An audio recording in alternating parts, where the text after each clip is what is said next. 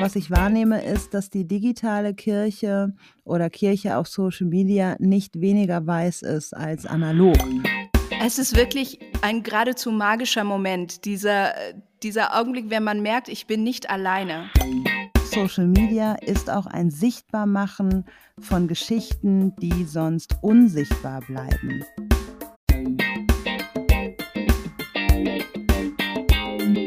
Herzlich willkommen zum Yeet Podcast, dein Podcast zum Thema Social Media für Glaube und Kirche. Mein Name ist Lilith Becker und wir nehmen heute auf mit meinem Yeet-Kollegen Claudius Griegert und mit Thea Hummel sowie Sarah Wetscherer vom Stachel und Herz Podcast. Heute produzieren wir eine Doppelfolge. Claudius und ich quetschen mit unseren Fragen Sarah und Thea aus und Sarah und Thea stellen Claudius und mir ein paar Fragen.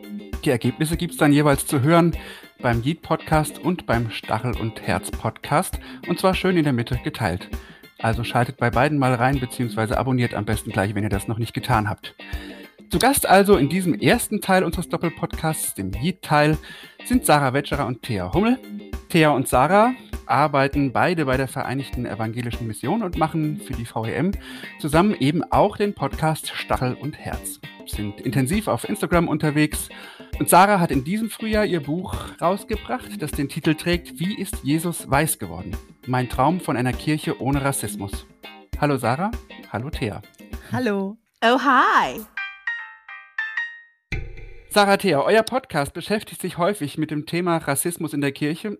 Du hast das Buch veröffentlicht, Sarah. Ihr macht beide das Black and Breakfast auf Insta und viele Posts zum Thema. Wieso macht ihr das? Wir wollen Perspektiven hörbar und äh, sichtbar machen, die in der Kirche zu wenig Aufmerksamkeit bekommen. Und ähm, haben da vor allem Menschen, die Diskriminierungserfahrungen machen, jeglicher Hinsicht, also gar nicht mal ähm, nur Rassismus, sondern ähm, tatsächlich auch intersektional gedacht, verschiedene Diskriminierungsformen, Stimmen, die wenig Gehör finden und ja, von denen wir viel gelernt haben und die wir super interessant finden. Viele durch unsere Arbeit bei der Vereinten Evangelischen Mission, aber viele auch ähm, aus dem Bereich Social Media, die wir auch durch unterschiedliche Netzwerke kennengelernt haben und wo wir denken, dass es wichtig ist, dass diese Stimmen gehört werden.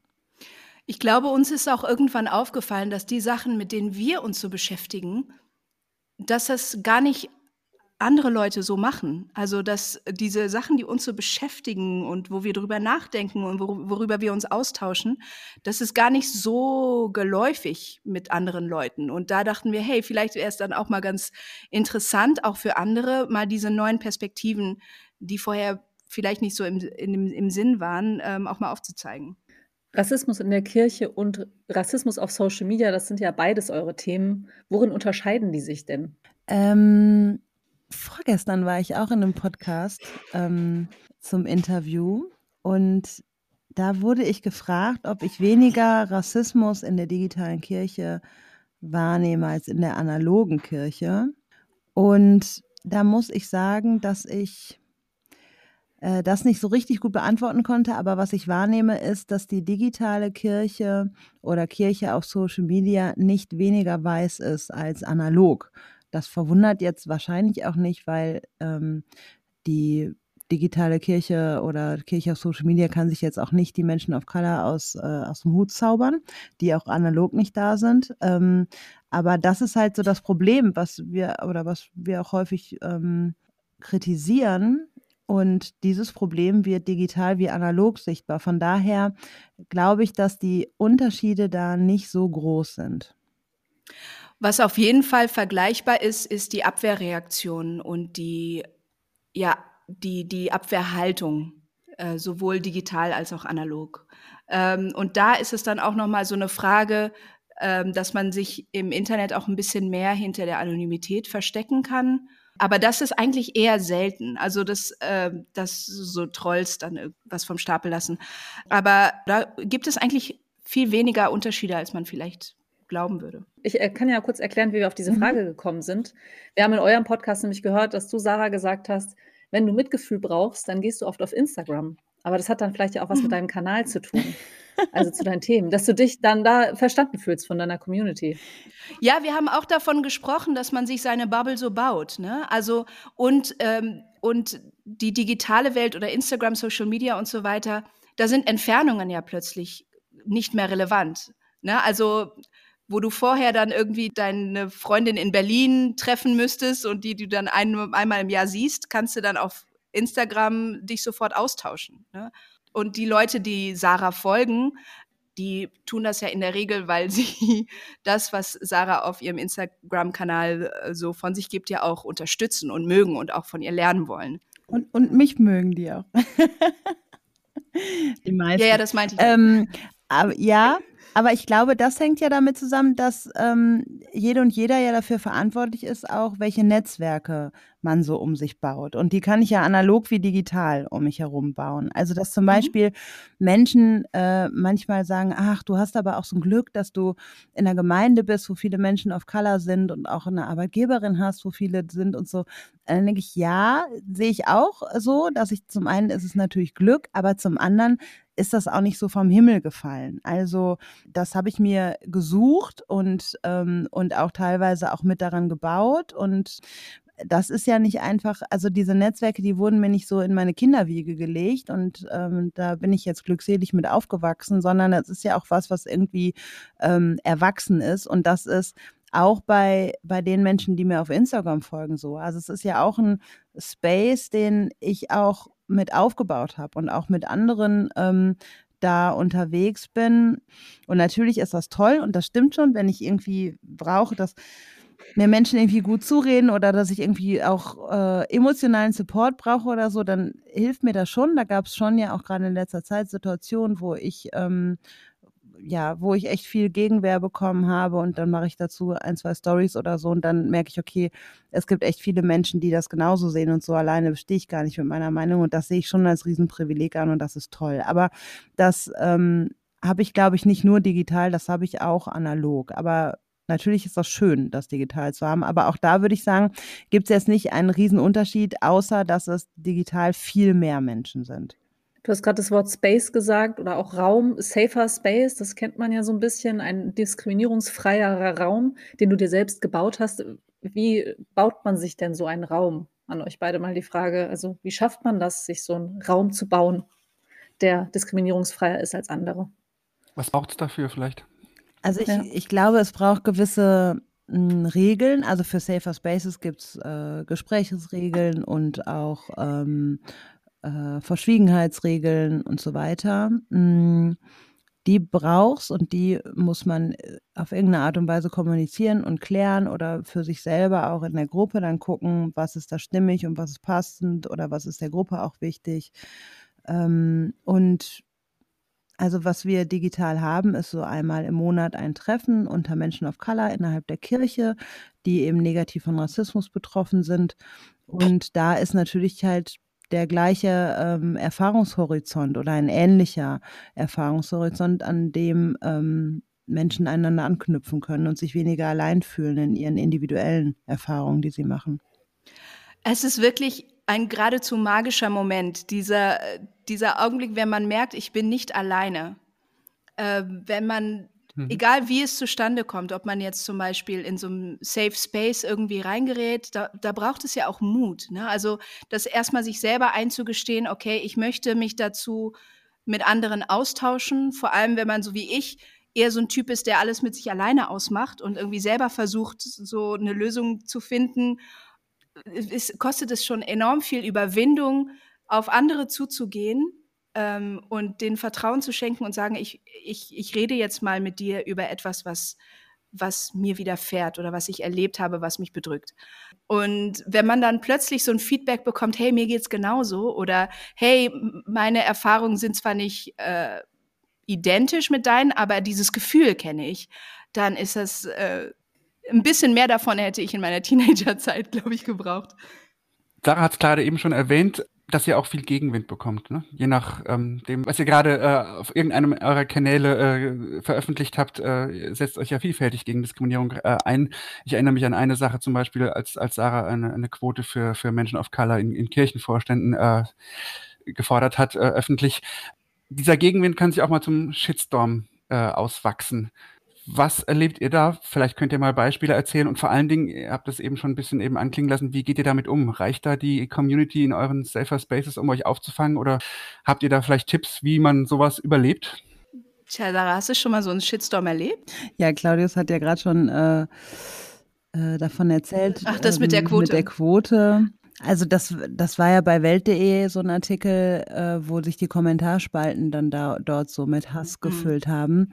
Und da war es so, dass ich äh, mich da habe beraten lassen von äh, Menschen, die schon in der Antirassismusarbeit außerhalb der Kirche viel mehr Erfahrung auch haben.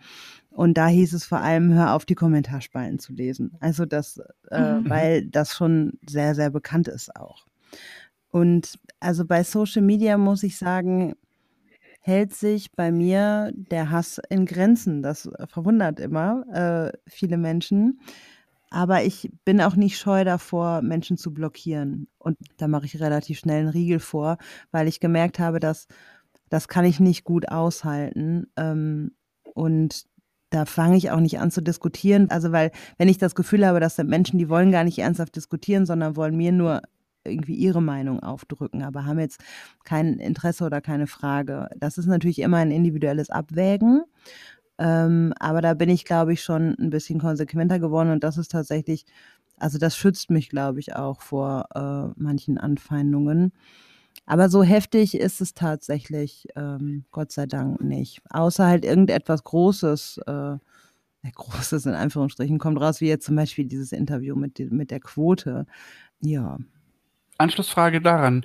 Ein Teil, wenn es Gegenwind gibt, könnte ein Teil dieses Gegenwinds auch an weißer Zerbrechlichkeit liegen. Könnt ihr vielleicht auch erstmal erklären, was das ist und äh, ob das tatsächlich äh, unter Umständen auch damit zusammenhängt?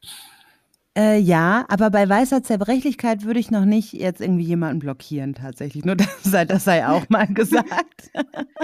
mhm. Weil das ist mal ein, ein Wort dagegen und Sarah ist. Genau, bam. Weg damit. Äh, nee, also weil das, Gnadenlos. das ist ja was, was ich, also also was ich ja auch alltäglich in meiner Bildungsarbeit erlebe. Und das, ähm, da habe ich auch wirklich, ähm, glaube ich, relativ, hoffe ich, relativ großes Verständnis für, weil die Kirche um uns herum, die ist ja weiß dominiert. Und da fehlen halt auch die Perspektiven von Menschen of Color. Und da will ich ja, dass die, dass die gehört werden. Aber damit die gehört werden können, muss ja auch mein Gegenüber auch in seinem Ringen und seinem Zweifeln ähm, Raum haben dürfen. Ansonsten gelingt ja, glaube ich, auch gar kein Dialog.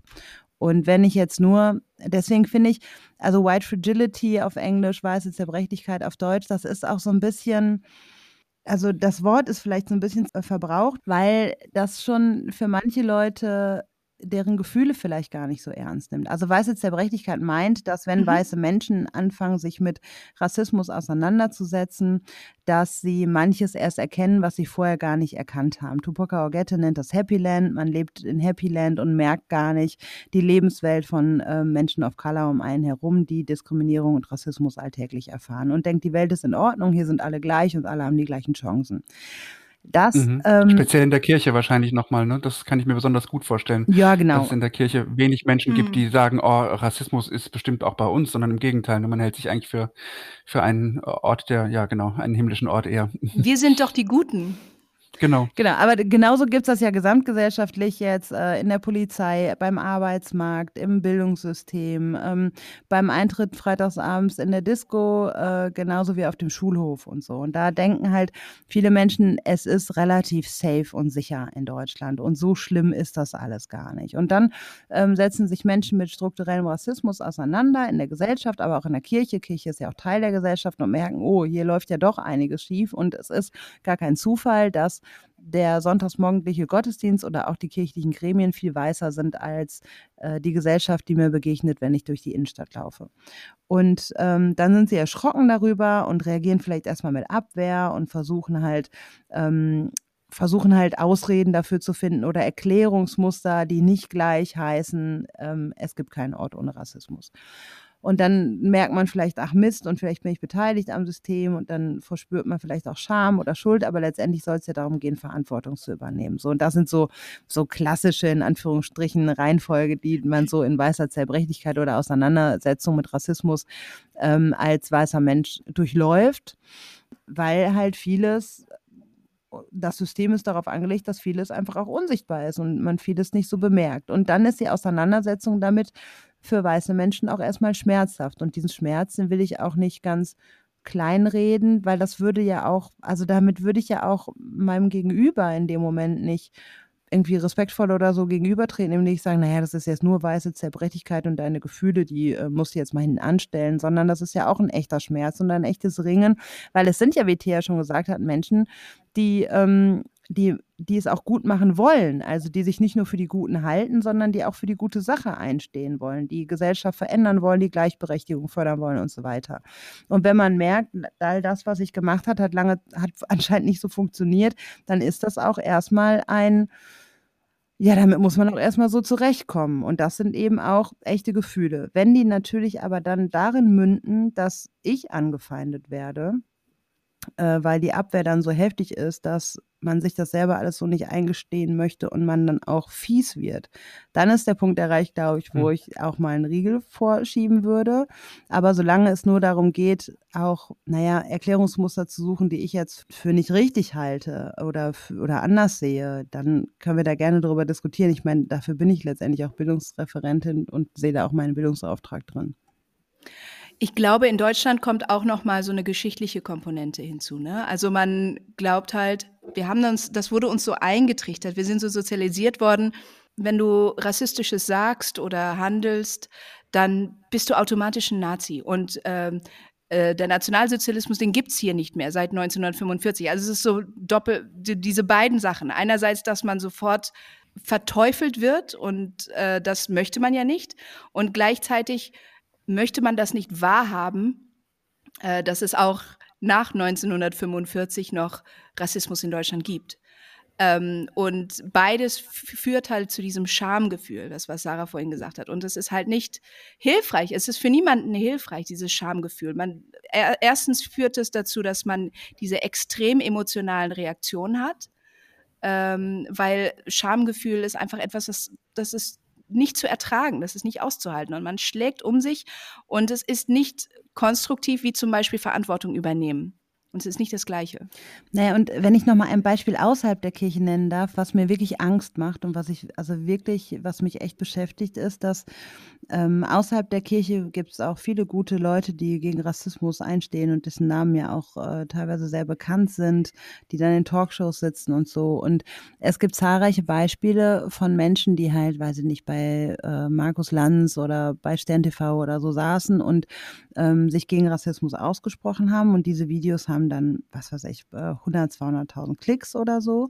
Und dann gibt es Menschen auf Twitch, die eine viel größere Reichweite haben und die diese Videos dann kommentieren und die dann plötzlich eine Million Aufrufe haben und die dazu führen, dass diese Menschen, die Antirassismusarbeit machen, richtige Morddrohungen und Anfeindungen bekommen und auch Menschen, die plötzlich da auch vor der Haustür mal standen oder so. Und das ist was, das macht mir wirklich Angst in der Gesellschaft, dass ich denke, krass, ähm, die machen wirklich gute Bildungsarbeit, die ich auch so von vorne bis hinten unterschreiben würde, in einem, in einem sachlichen Ton und nicht, nicht irgendwie zu emotional oder beleidigend oder was auch immer, sondern erklären halt strukturellen Rassismus anhand von aktuellen Beispielen. Und dann kommt irgend so ein Twitch-Typ daher und setzt sich in seinen äh, Ledersessel und macht sich dann darüber lustig und das ganze Publikum applaudiert. Und dann werden die Leute auch richtig heftig, heftig fertig gemacht. Also das ist mir so noch nicht passiert, aber das finde ich echt bedenklich und das macht mich schon nachdenklich darüber, in was für einer Gesellschaft wir eigentlich leben. Das ist die negative Form des Viralgehens. Ne? Also wenn da mehr Zuschauer sind, dann sind natürlich auch mehr Idioten dann darunter unter Umständen.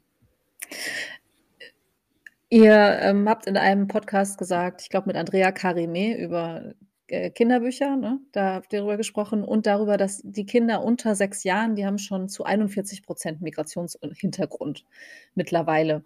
Und wir haben auf der Republika gehört, Claudius und ich, dass die Generation Alpha, dass für die Diversität viel selbstverständlicher ist oder eigentlich selbstverständlich, weil die so aufwachsen. Das deckt sich ja. Generation Alpha wäre 2010 bis 2025 geborene. Was ist denn für euch, also ihr würde ich sagen, kämpft ja auch für Diversität in den verschiedenen Bereichen. Wenn ihr das Wort Diversität für euch deuten müsstet, was bedeutet euch das? Das finde ich interessant, dass du das sagst, Lilith, mit äh, der äh, Generation Alpha. Das habe ich ja auch in eurem letzten Podcast gehört oder vorletzten, auf jeden Fall der Podcast über die Republika. Und ähm, da habe ich mich echt gefragt, als ich den Satz gehört habe, dachte ich, krass, ey, und jetzt guck dir mal die Kindergottesdienste an. Also es stimmt ja, dass die Generation Alpha mit viel mehr Diversität aufwächst, aber nicht in unseren Kindergottesdiensten. Wie heftig hm. ist Kirche da hinterher? Was verliert Kirche da eigentlich gerade? Dass ähm, es überall diverse Räume gibt, in sämtlichen Kindergärten, Grundschulen und so weiter, aber dass Kinder das in der Kirche, im Kindergottesdienst zum Beispiel oder auch, auch in anderen ähm, kirchlich, äh, kirchlichen Räumen, jetzt außer Makitas, nicht erfahren. Das ist doch krass. Da muss das doch dann, also spätestens in 20 Jahren fliegt uns das doch um die Ohren. Dass, also, dass dann irgendwie, weiß ich nicht, in 20 Jahren äh, der kleine Max von früher im Antirassismus-Training sitzt und äh, sagt, ach, eigentlich war meine, war ich von klein auf immer unter ganz viel diversen, mit ganz viel diversen Kindern unterwegs. Aus dem Kindergottesdienst, da habe ich nur mit Weißen gesessen. Also das ist ja, das ist ja schrecklich. Das ist ja, äh, also weil jetzt machen wir ein Antirassismus-Trainings, dass wir zurück in die Kindheit gehen und gucken, ne? Wo waren da auch, wo waren die ersten Menschen of Color in meinem Leben und so. Und das wird in 20 Jahren für Kinder keine Frage mehr sein, aber sie werden sich daran mhm. erinnern, dass der einzige weiße Raum die Kirche war.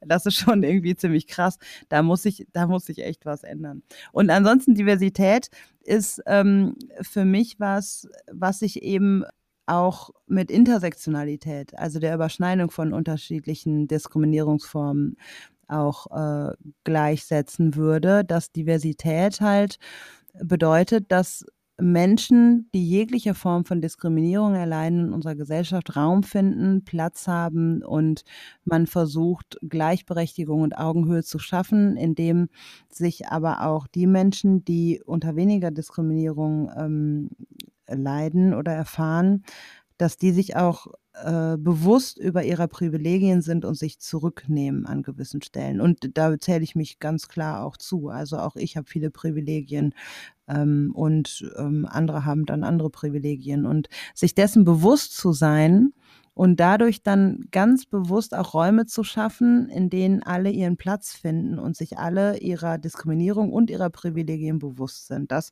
wäre für mich Diversität. Wir haben heute zum Beispiel haben wir noch über das Gendern in unserer antirassistischen Kinderbibel gesprochen, dass wir mit dem Gendersternchen gendern wollen, weil wir eben auch nicht-binäre Menschen und äh, Menschen, die sich eben eher mit dem Gendersternchen als mit der binären männlichen und weiblichen Form identifizieren, dass wir das ganz bewusst in der Kinderbibel mit reinnehmen wollen, weil das eben, das wird Teil dieser Generation sein, das wird, das wird das neue Normal sein und deswegen muss, das, also ist das eigentlich gar keine Frage, Frage, dass wir das nicht mit reinnehmen, wenn wir eine antirassistische Kinderbibel machen, die wir auch diskriminierungssensibel hinsichtlich jeder Form der Diskriminierung auch gestalten wollen. Dann gehört das eben auch dazu. Und ähm, also meine eine Auseinandersetzung mit Rassismus, die führt ja auch dazu, dass ich sensibler werde ähm, in meiner Haltung gegenüber Menschen, die von anderer Form der Diskriminierung betroffen sind. Bei mir ist das Stichwort halt die Selbstverständlichkeit. Ne? Also das, was wir uns nach und nach erarbeitet haben, wo wir noch richtig suchen mussten, das ist tatsächlich für die, für die Kinder, für die Kids heutzutage einfach da schon. Also das, was ich vorhin gesagt habe, mit man baut sich seine Bubble selber, die sind da schon. Ähm, und vieles, worüber wir uns Gedanken machen mussten oder auch halt eben nicht, äh, das ist für die überhaupt keine Frage mehr. Und ich sehe das sehr positiv. Hm, oder sie bringen sich sogar gegenseitig bei. Ich, äh, mein Sohn hat neulich erzählt, dass er in der Schule hätte der Ferdinand gesagt, der Stift, das wäre Hautfarben. Hat er gesagt, das heißt doch rosa beige, der ist doch doof, weil Hautfarbe ist doch das und das und das.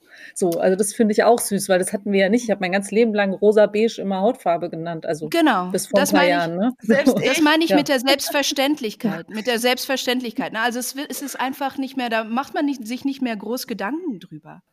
Das ist eigentlich ich, echtes Hoffnungszeichen. Ich habe ne? Hautfarbe auch Hautfarben genannt und ich habe mich selber auch mit dieser Hautfarbe gemalt. Letztens habe ich dann auch ein Bild von mir, wo ich ein Selbstporträt als Kind von mir gemalt habe. Ich habe mich weiß gemalt. Ich habe mich total erschrocken. Aber das war halt die normale Hautfarbe und also in Anführungsstrichen. Ne? Aber da bin ich echt froh, dass wir da viel weiter sind mittlerweile. Dann, ich habe vorhin ein Wort benutzt, du hast es jetzt auch benutzt, Migrationshintergrund. Du schreibst ja in deinem Buch, Sarah, dass du das Wort jetzt nicht so gerne magst, wenn es um dich geht, aber auch vielleicht an Thea und dich. Was wäre denn vielleicht eine Alternative zu diesem Wort? Brauchen wir das jetzt vielleicht noch, aber dann auch um Diskriminierung zu benennen, brauchen wir es ja möglicherweise auch schon alleine. Aber vielleicht gibt es auch eine Alternative für dieses Wort. Ich finde, ähm, das Wort Migrationshintergrund ist so ein schönes Beispiel dafür, dass äh, People of Color ähm, nicht ein Monolith sind. Also dass es einfach nicht, äh, das, was die einen stört, muss nicht unbedingt die anderen stören. So, also ich, ich persönlich ähm, habe kein großes Problem mit diesem Wort, weil es halt wirklich um ein, ne, um einen Hintergrund und in diesem, in dieser Geschichte der Familie hat Migration stattgefunden. Und ich sehe das nicht grundsätzlich als etwas Negatives. Aber andere haben verständlicherweise ein Problem damit. Und in meiner Geschichte, meine persönliche Geschichte hat auch sehr viel Migration stattgefunden, weil ich zwar in Deutschland geboren, aber im Ausland aufgewachsen bin. Und deswegen habe ich da auch nicht so einen negativen Bezug zu das äh, so kategorisiert zu werden. Ich habe grundsätzlich ein Problem mit Kategorisierung und Schubladen, in die man gesteckt hat. Da habe ich grundsätzlich ein Problem mit. Aber mit dieser Schublade an sich habe ich weniger ein Problem. Aber daran sieht man auch noch mal so äh, gut, dass, ähm, dass es da nicht die eine Meinung gibt. Ähm, wir haben letztens zum Beispiel auch über kulturelle Aneignung gesprochen und was für die einen irgendwie okay ist und für die anderen schon nicht mehr und so weiter und so fort. Und das ist, glaube ich, vollkommen in Ordnung, dass es da nicht so eine feststehende Meinung gibt oder ähm, eine Position der POC an sich. Und äh, deswegen habe ich mir persönlich ehrlich gesagt noch nicht so Gedanken gemacht über Alternativen. Aber natürlich muss man da sagen, es gibt da so unterschiedliche ähm, unterschiedliche Biografien immer auch, die da dranhängen ähm, an diesen Menschen, die, wo man sagt, die haben einen Migrationshintergrund. Und ähm, deswegen finde ich das schwierig, da irgendwie für andere zu sprechen. Denn ich kann auch verstehen, ich habe absolutes Verständnis dafür, wenn da jemand ein Problem mit hat. Hadisha Haruna Oelker hat in ihrem Buch Die Schönheit der Differenz geschrieben, dass Migrationshintergrund auch ein Synonym ist für Nicht-Deutsche mit deutschem Pass. Und ich finde, das trifft es total gut. Also, weil, also, dass Menschen als nicht deutsch wahrgenommen werden, aber einen deutschen Pass haben natürlich, ne? Und das hat so richtig gut auf den Punkt gebracht, was mich so daran stört, weil Menschen damit halt, es wird ihnen schon gesagt, du bist nicht ganz deutsch. Du hast Migrationshintergrund oder manche sagen Migrationsvordergrund oder mit Migrationsgeschichte, aber das ist ja, also ich finde das, ach so, ja, das sind irgendwie auch jetzt nur äh, Wortänderungen, aber also ja, das Wort Migrationsvordergrund soll nochmal mehr in den, in den Fokus bringen, dass es eben nicht im Hintergrund ist, sondern auch vordergründig ist. Aber ich finde schon die Bezeichnung Menschen of Color, People of Color ähm, oder schwarze Deutsche, die finde ich tatsächlich stimmiger, weil es das viel mehr auch ähm, aussagt. Und ähm, Menschen, wie Thea das jetzt gesagt hat, die sich auch damit identifizieren würden und sich damit wohlfühlen, den will ich das ja gar nicht absprechen. Aber diese Kategorisierung mit Migrationshintergrund, ähm, die trifft halt so nicht auf, auf alle Menschen zu, die Menschen of Color sind und negativ von Rassismus betroffen sind, aber wird trotzdem angewandt. Und gleichzeitig gibt es aber ja auch Menschen ohne Migrationshintergrund, die dennoch of Color sind, aber eben nicht mehr da reingewertet werden, weil sie in äh, dritter und vierter Generation hier leben. Und dann also mit Migrationshintergrund hat man ja offiziell nur, wenn man einen Elternteil hat, der oder die nicht in Deutschland geboren worden ist. Und das trifft jetzt auf Thea und mich zu, aber an unseren beiden äh, Empfindungen mit diesem Begriff sieht man ja schon, dass es eben nicht so stimmig ist äh, für alle Menschen. Und es ist halt auch, ne, das ist ja so das Problematische, was Sarah gerade gesagt hat. Also mein Vater, mein weißer Vater zum Beispiel, äh, dessen Vorfahren kamen vor 200 Jahren aus dem Elsass, aus der Schweiz und aus Polen. Und da würde niemand behaupten, ähm, der hat Migrationshintergrund, weil er sieht halt nicht so aus. Und das ist, glaube ich, das Problematische, dass man Migration nur ähm, an der mit der Hautfarbe verknüpft und nicht mit der tatsächlichen Familiengeschichte. Ähm, von wegen Aussehen und äh, Repräsentanz und schwarzer, ich meine, schwarzer Deutscher oder schwarze Deutsche ist natürlich auch, wir sagen ja auch nicht weißer Deutsche. Ne? Und weiße Deutsche, das wäre natürlich das Ziel, wenn man es eigentlich gar nicht mehr sagen müsste. Und es vielleicht auch darauf nicht ankommt, möglicherweise. Könnt ihr aber auch gleich nochmal was zu sagen. ich würde gern noch mal kommen darauf oder wir auf Alexander Klavs bei der Passion an Ostern. Sarah, ich glaube, ihr habt, Sarah schlägt die Hände vom Gesicht zusammen. Nicht schon wieder, seit Monaten darf ich über nichts anderes sprechen. Also, du hattest ihn kritisiert, weil er als weißer Jesus gespielt hat. Und jetzt haben wir uns gefragt, ne, wie, wie macht man das denn richtig? Also, wir so, Claudius und ich wissen schon ein bisschen, worum es dir geht, aber auch nochmal für unsere Hörerinnen und Hörer. Ich stelle es jetzt mal zugespitzt die Frage: Es gibt ja ganz viele Passionsspiele in Deutschland. Würdest du sagen, Jesus sollte gar nicht mehr von weißen Menschen gespielt werden in Deutschland? Oder worum geht es? Geht es um Repräsentanz oder noch um mehr? Ich würde sagen, ja, Jesus sollte von Menschen of Color gespielt werden. Und wie wir gerade gemerkt haben, 41 Prozent aller Kinder und übrigens 26 Prozent aller Erwachsenen haben Migrationshintergrund. Es gibt eine Vielzahl ähm, SchauspielerInnen of Color in unserem Land, die ganz, ganz viele Rollen äh, an deutschen Theatern aufgrund ihrer Hautfarbe nicht bekommen. Es gibt einen Riesenpool an Menschen, die alle Jesus spielen könnten und seinem äußeren Erscheinungsbild historisch gerechter würden. Und dann geht es zum einen um Repräsentanz, es geht um historische Genauigkeit und es geht eben auch um ähm, eine Wiederherstellung von Gerechtigkeit, indem Menschen of Color auch wenigstens Rollen bekommen von Menschen, die tatsächlich so ausgesehen haben.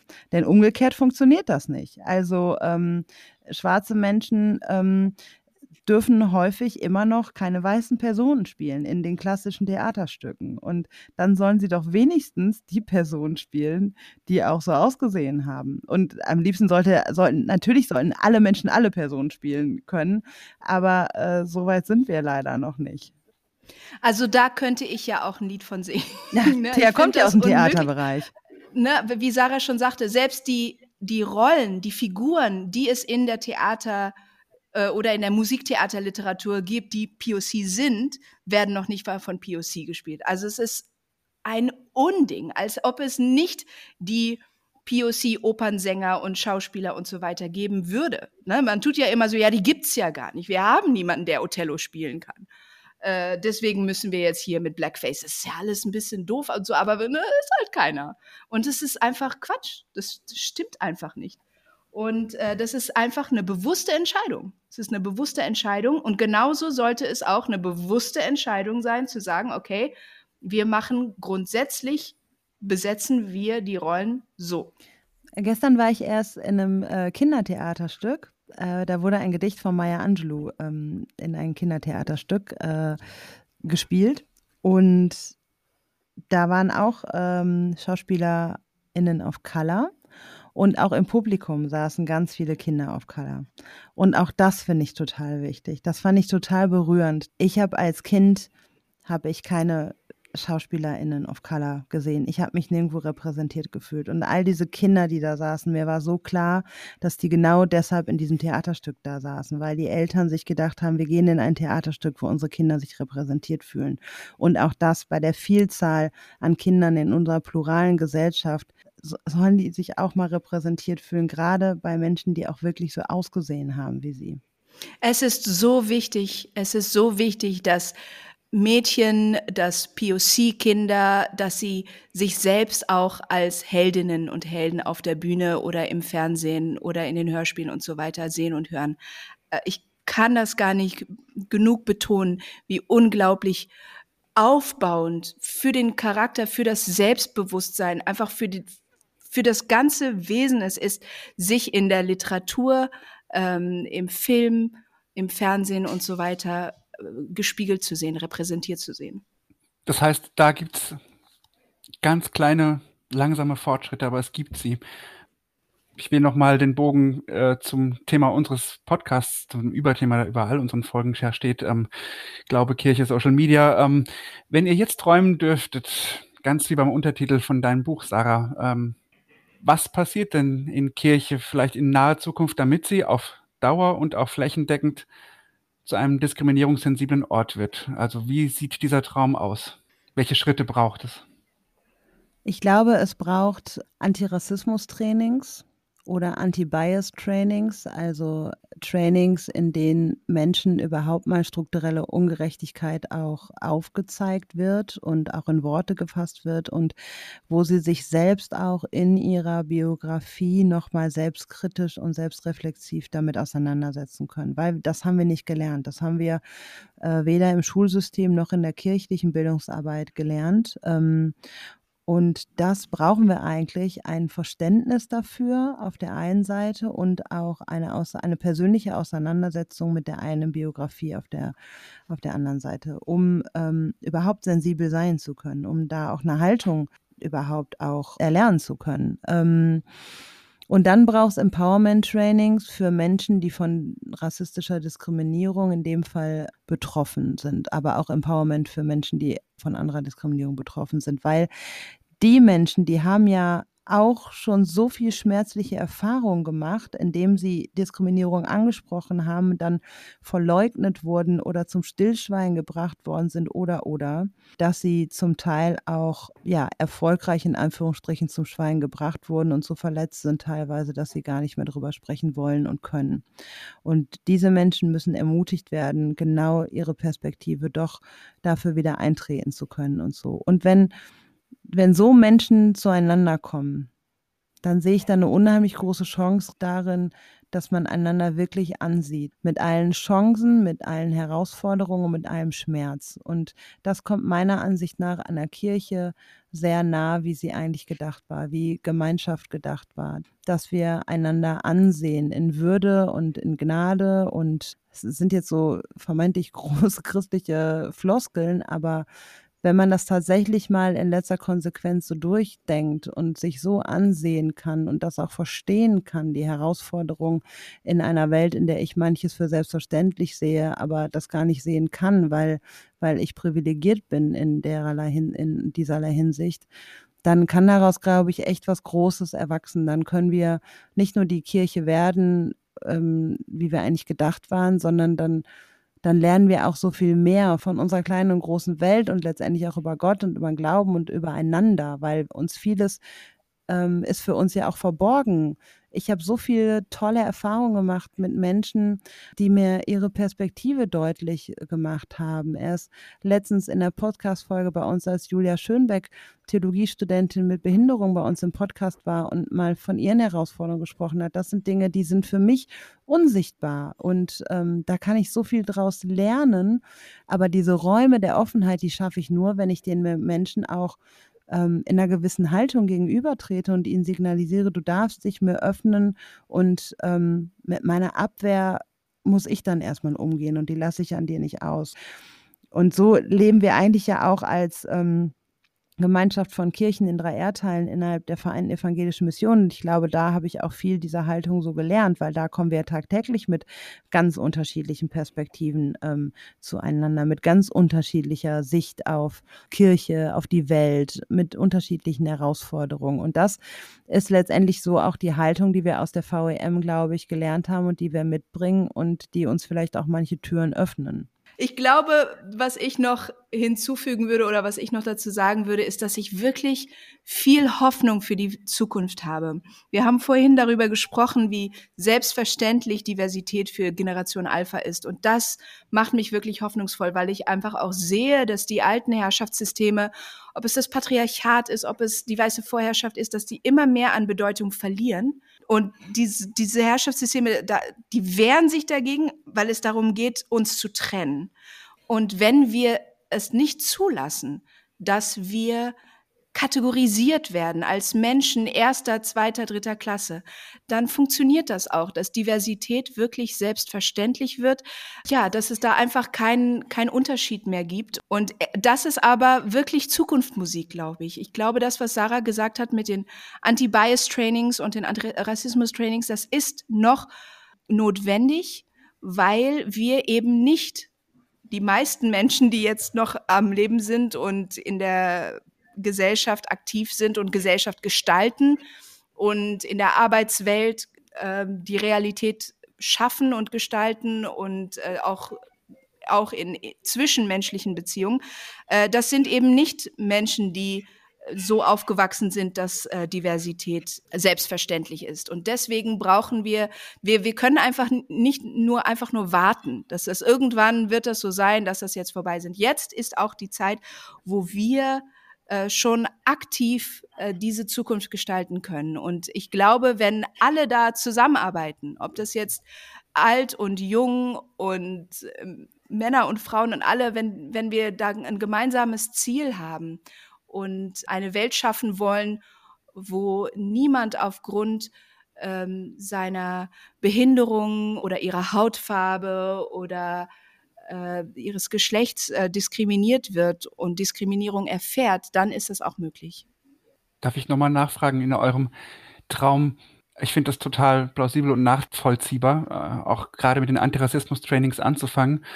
Aber die Realität, also jetzt die ungeträumte, sieht ja noch so aus, dass es auch ein Angebot eines Antirassismus-Trainings in Landeskirche XY gibt und dann kommen da aber keine PfarrerInnen. Ne? Also, weil es gar kein Interesse daran gibt. Wie könnte man sich erträumen, dass man die Menschen auch dazu kriegt, sich dafür zu interessieren und diese Haltung irgendwie aufzubrechen und sich zu verändern?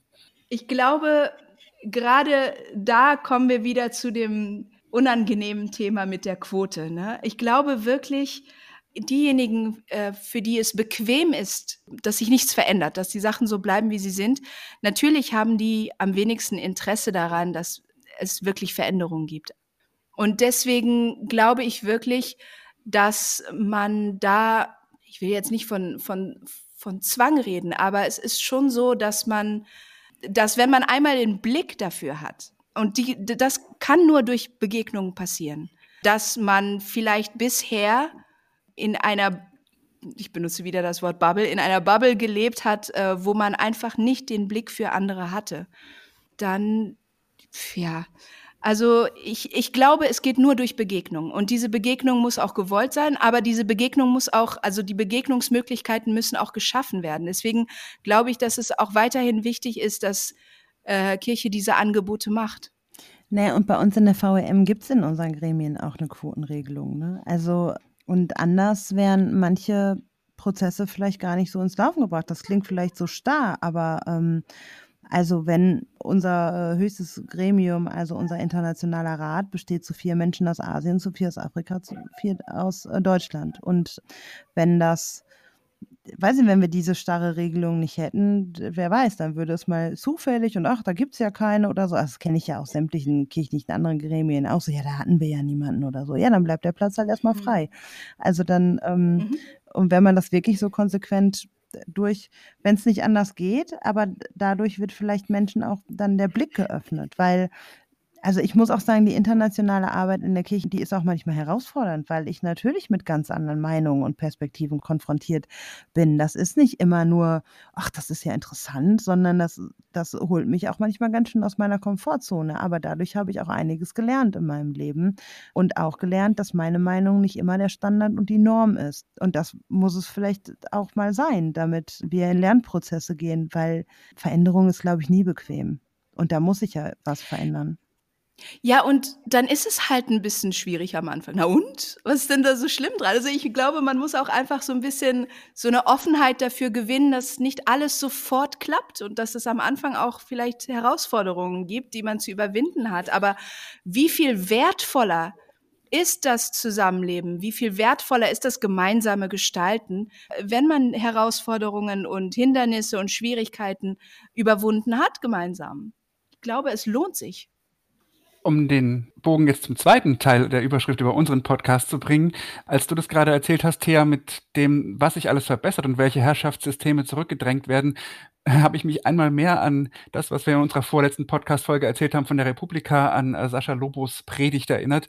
Der sagte, Leute, passt auf, ähm, was er beobachtet. Die reaktionären Kräfte können sich auch vernetzen und das tun sie gerade ganz stark und das tun sie teilweise sehr, sehr erfolgreich, weil sie eben merken, dass sie damit Erfolg haben. Also das Vernetzen ist für die Kräfte, die da dagegen arbeiten, gegen die reaktionären Kräfte auch total wichtig. Deswegen wäre meine Frage nochmal, um diesen Traum voranzubringen. Welche Chancen bieten da vielleicht aus eurer Sicht soziale Medien? Eine unglaubliche Chance. Absolut. um nochmal auf das Beispiel von Alexander Klavs doch jetzt zurückzukommen, ja.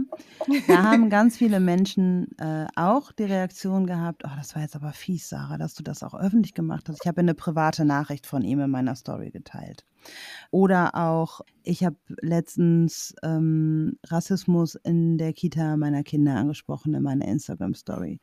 Äh, das habe ich auch sehr vage gehalten, wer das war. Aber die Menschen haben sich natürlich angesprochen gefühlt, die ich auch gemeint hatte. Da war dann auch so, oh ja, aber das so öffentlich zu machen, das ist aber auch gemein. Und dann denke ich mir, ja und nein. Denn Social Media ist auch ein Sichtbarmachen von Geschichten, die sonst unsichtbar bleiben und wo sich eben auch Machtverhältnisse treffen. Denn ähm, dass Alexander Klaus mir so eine Nachricht geschickt hat äh, oder dass äh, ich Rassismus vielleicht auch dann in der Kita erstmal angesprochen habe, da wurde es nicht gehört. Ja, dann gibt es aber eine große Plattform an Menschen, die mir zuhören und damit meine ich gar nicht, dass ich jetzt die individuelle Betroffenheit des Falls in der Kita jetzt irgendwie nur meinte, sondern generell sind das Geschichten, die sind lange Zeit unsichtbar gewesen in unserer Gesellschaft. So Nachrichten, aber auch ähm, kleine, vermeintlich kleine Vorfälle, wo man dann zum Schweigen gebracht wird oder wo die eigene Meinung abgetan wird. Ja, und da hat man jetzt eine Plattform, und das bin ja nicht nur ich, sondern auch ganz viele andere, die sich äh, mit Diskriminierung jeglicher Form auseinandersetzen und das sichtbar machen. Und dann können diese Geschichten nicht mehr unsichtbar bleiben und nicht mehr nicht hörbar sein. Und dadurch können wir was verändern. Und das ist eine Chance. Und das ist nicht ein, ach, das ist aber fies, weil die Herrschaftsverhältnisse, die sind ja immer noch ganz anders. Also Alexander Klaus spielt jetzt trotzdem den Winnetou und äh, auch als Tarzan wird er weiter gefeiert. Und den weißen Jesus, der hat seiner Karriere auch äh, eher befördert, als dem jetzt ein Bruch abgetan. Auch nicht durch meine Instagram-Stories. Also wo ich auch denke, von welcher Relation sprechen wir denn hier? Ähm, mhm. So, er hat eigentlich keinen Schaden davon getragen, aber ich habe Dinge an manchen Stellen sichtbar gemacht, die sonst unsichtbar gemacht worden sind, wären. Und und genau solche Situationen wie jetzt in der Kita oder sonst wo, das sind Dinge, die endlich mal sichtbar werden. Und dafür ist Social Media richtig, richtig gut. Und das ist vielleicht nicht immer so, mhm. so wie in einem Bildungsformat oder so, dass wir jetzt in einen guten Dialog treten und so. Das ist mir schon klar. Aber so ist Social Media auch. Aber dann haben wir es wenigstens mal so gemacht, dass Leute aus ihrer Komfortzone geholt werden oder zum Nachdenken angeregt werden. Und das ist mir einfach wichtig dabei. In Bildungsformaten läuft es nochmal anders ab. Aber da ist mir das total wichtig. Ich glaube, dass der Vorteil von Social Media ist halt auch, dass es dann so niedrigschwellig ist. Ne? Also man, man kommt mit Personen und Inhalten in Kontakt, denen man wahrscheinlich in seinem eigenen realen Leben vielleicht nicht so begegnen würde oder zumindest nicht schnell, wenn man sich nicht aktiv auf die Suche macht. Das hat natürlich auch Nachteile, nämlich äh, dass der Algorithmus natürlich dann auch gerne so das bedient, was man sowieso schon konsumiert und man dadurch auch in seinem Weltbild ähm, gefestigt werden kann, dass man denkt irgendwie, ah ja, stimmt, es, es, gibt total viele Leute, die so denken wie ich. Ja, einerseits ist das natürlich schön, dass man denkt, okay, ich bin nicht alleine. Andererseits könnte das auch schwierig sein, weil man, weil dann plötzlich, wie hast du es genannt, Claudius, reaktionäre Kräfte. Mhm. Reaktionäre Kräfte dann plötzlich oder äh, reaktionäre Inhalte dann plötzlich wieder salonfähig werden, weil eine kleine Minderheit durch die Verstärkung der, der eigenen Bubble dann plötzlich denkt, ja, natürlich, das muss stimmen, weil äh, Hinz und Kunst stimmen mir zu. Ähm, mhm. Deswegen muss das so sein. Genau, aber der Vorteil ist eben auch, dass man einfach dadurch, wie bedienungsfreundlich Social Media ist und man ja auch immer wieder Sachen vorgeschlagen bekommt, je nachdem, äh, wofür man sich interessiert, äh, dass man dann auch einfach mehr in Kontakt kommt mit Menschen, die man vielleicht sonst im, in der analogen Welt, äh, wo die Begegnung einfach nicht stattgefunden hätte. Das heißt, das ist dann das Vernetzen, ne? Also dass, dass mhm. man einfach Gleichgesinnte finden kann oder Menschen, mit denen man in Dialog treten kann, die man sonst ganz schwer erreicht hätte oder überhaupt wahrscheinlich nie getroffen hätte, sozusagen. Absolut. Und das ist auch wirklich dann ein Appell an Kirche. Ich glaube, da könnt ihr bestimmt mehr ein Lied von singen, wie, wie schwer sich Kirche und kirchliche Institutionen auch tun, das auch einzusehen und das auch für sich zu nutzen, die digitale Welt und Social Media und so weiter, wo die dann sagen, ah, das ist eher banal, das ist was fürs, für, für oberflächliche Unterhaltung, aber es ist nicht dazu da, um unsere Inhalte, die ja eher seriöser sind, weil wir Kirche sind ja eher seriöser, äh, zu vermitteln. Aber ich glaube, da muss Kirche auch klüger werden, diese Netzwerke zu nutzen. Ganz herzlichen Dank. Wir kommen zu unseren letzten zwei Fragen, die wir allen unseren Gästen im Heat-Podcast stellen. Ihr habt sie vielleicht schon mal gehört, wenn ihr mal reingehört habt. Und zwar, die eine Frage ist, was ist für euch der Hashtag digitale Kirche oder auch das Konstrukt digitale Kirche ohne Hashtag? Digitale Kirche ist eine Form von Kirche, Menschen zu begegnen, die mir im analogen nicht begegnen, weil mein analoges kirchliches Umfeld doch begrenzt ist und ähm, digitale Kirche geht über meine Grenzen hinaus und gerade deswegen schätze ich digitale Kirche so, weil ich darüber schon Menschen kennengelernt habe, die ich sonst nicht kennengelernt habe, hätte und wovon auch mein Glaube unheimlich inspiriert und bereichert wurde. Ich glaube, digitale Kirche ist wirklich eine tolle Möglichkeit, Menschen zu begegnen, die einerseits gleichgesinnt sind, wo wir etwas haben, was uns verbindet, nämlich unseren Glauben, und gleichzeitig, wo ich die Möglichkeit habe, meinen Horizont zu erweitern und über meinen Tellerrand hinauszuschauen. Sehr schön. Die zweite Frage, die wir allen äh, Menschen, die bei uns im Podcast zu Gast sind, stellen, lautet ungefähr so. Wenn du dir eine Bühne aussuchen könntest, dazu ein Publikum und ein Thema, über das du auf dieser Bühne zu diesem Publikum sprechen könntest, was wäre das? Ähm, ich würde vielleicht bei der UNO-Vollversammlung in New York über die Abschaffung des Patriarchats sprechen wollen. Cool. Jetzt darfst du, Sarah. Wow. Krass, also nicht, dass ich ey. es könnte, aber wir reden ja hier von Idealvorstellungen. Ja. Ganz genau. Ich habe gerade überlegt, ob meine Überlegung zu groß wäre, aber ich muss mich jetzt mal out. Größer als die UNO-Vollversammlung? Nein, nein, nein. Und jetzt habe ich auch so groß gedacht. gedacht. Also ich habe gar nicht so groß gedacht. Ähm, Ach so. Als wir den Namen für unsere Tochter äh, uns überlegt haben, war ganz wichtig, dass sie mit diesem Vornamen auch Bundespräsidentin werden kann. Das war letztendlich ähm, äh, so der Grund der Namenswahl. Und ich bin unheimliche Bundespräsidenten. Fangirl. Ich wollte gerade, ich, ich, wollte dich gerade outen. Ich wollte sagen, wusstet ihr schon, dass Sarah voll der Steinmeier-Fan ist? Ich bin voll der Steinmeier-Fangirl. Ich war auch, als ich jetzt, äh, als der EKD-Rat und so äh, Steinmeier getroffen haben, bin ich auch echt äh, fast geplatzt vor Neid. Also ich, ich habe auch, ja, also, naja, ist egal. Es gab schon viele Momente, wo ich gehofft hätte, ich könnte ihn auch mal treffen. Naja, egal. Jedenfalls. Ähm, eines Tages, Sarah. Eines jedenfalls, Tages. egal welche Bühne, ich möchte mit Herrn Steinmeier draufstehen. und wir können über alles reden. egal wo, egal über was. Und im besten Fall reden wir natürlich darüber, wie Kirche ihre Verantwortung im Bereich Antirassismus in Deutschland übernehmen kann und ihre Möglichkeiten auch ähm, ausbauen kann. Denn Kirche ist ja zweitgrößte Arbeitgeberin in Deutschland nach dem Staat. Und ähm, da mal gemeinsam auch zu schauen, wie können wir da auch unsere Gesellschaft verändern. Das wäre doch schön, der Steinmeier und ich. Herr Steinmeier, wenn Sie das hören, laden Sie mich ein. Ich komme, egal wann. Ich sage alles ab. Frank Walter, komm. Das ist doch mal eine Perspektive. Da arbeiten wir dran. Unter anderem mit diesem Podcast. Wenn ihr ihn hört, liebe Leute da draußen, sagt es weiter. Und direkt danach geht bitte zu Stachel und Herz auf allen gängigen Podcast-Plattformen, wo über ihr sonst eure Podcasts hört, findet ihr auch Stachel und Herz, weil da geht es dann weiter. Da dürfen Thea und Sarah uns jetzt ausquetschen. Was wir jetzt hier getan haben, war der Yeet Podcast. Wenn ihr uns eine Nachricht schreiben wollt, Gästewünsche, Feedback oder sowas, dann an info.yeet.de oder auf Instagram unter Yeet-Netzwerk. Viel Spaß noch mit dem Folgehype, der gleich kommt. Vielen Dank, dass ihr so weit mitgemacht habt, Thea und Sarah. Dankeschön, dass ihr da wart. Danke, dass wir da sein durften. Ja, vielen Dank. schön mit euch. Auf Wiederhören, bis gleich. Der